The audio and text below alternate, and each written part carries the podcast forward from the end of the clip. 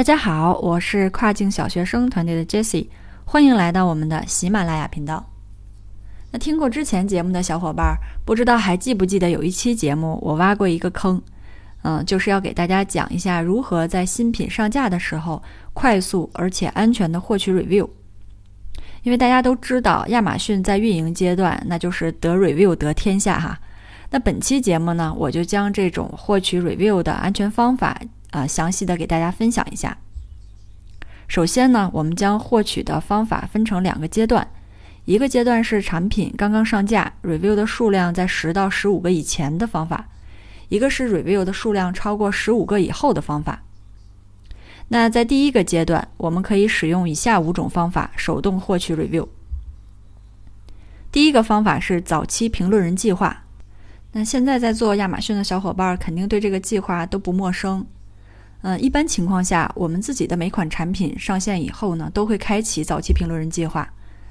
这我们就可以理解成相当于向亚马逊官方付费，然后安全的获取这个真实的买家留评。如果我们在保障产品质量的前提之下，基本上都是可以获取五星好评的。一般情况下是获取五个评论，如果运气好的情况下，我们也曾经获得过六个。那这里就更需要强调的就是这个产品质量了。产品质量其实是我们在选品阶段就一定要去筛选好的。如果说我们的质量没有办法保障，那这款产品肯定也不会有什么未来。同时呢，在这个早期评论人计划当中，也会因为质量的问题获取差评。第二个方法是通过 Amazon Top Reviewer，在谷歌搜索上搜索这三个关键词，就可以找到相应的名单。但是有一些 Reviewer，他的个人信息里面是没有留邮箱的，这个时候就需要我们自己去手动筛查。那这里呢，需要注意的是，我们在发邮件的时候，不要上来就呃目的特别的明显。我们的第一封邮件呢，可以先呃试着去询问对方，你有没有意愿来测评啊产品。如果得到了他的同意以后呢，后面再详细的去跟进，嗯，包括发送这个产品链接什么的。第三个方法是通过网红，这里面给大家推荐一个寻找网红的网站，嗯，叫做 Shortcut。我们可以在上面寻找合适的网红，付费的展示自己的产品促销着陆页，设置一段时间内的一个讲价打折信息。并且让网红号召他的粉丝留下关于这个产品的使用心得和想法。第三个方法是通过 Facebook 群组。我们这里所说的 Facebook 测试群组，讲的是 Facebook 上真正的兴趣群组，例如像 DIY Wedding 这些，而不是那些已经被用烂的那种测评的群组。我们可以在 Facebook 搜索栏中搜索相应的兴趣关键词。在发送产品信息之前，需要先跟群组的这个管理员打好招呼。一般是不设置免费的折扣。老外呢更喜欢你尊重他对产品的意见。嗯，多半免费的东西老外是不愿意接受的。第五个方法是平时多留心呃一些有社交属性的平台。这里给大家推荐的是 Yelp，呃 Y E L P，这是一个美国版的大众点评。那注册账号以后呢，我们就可以陆陆续续的加一些好友。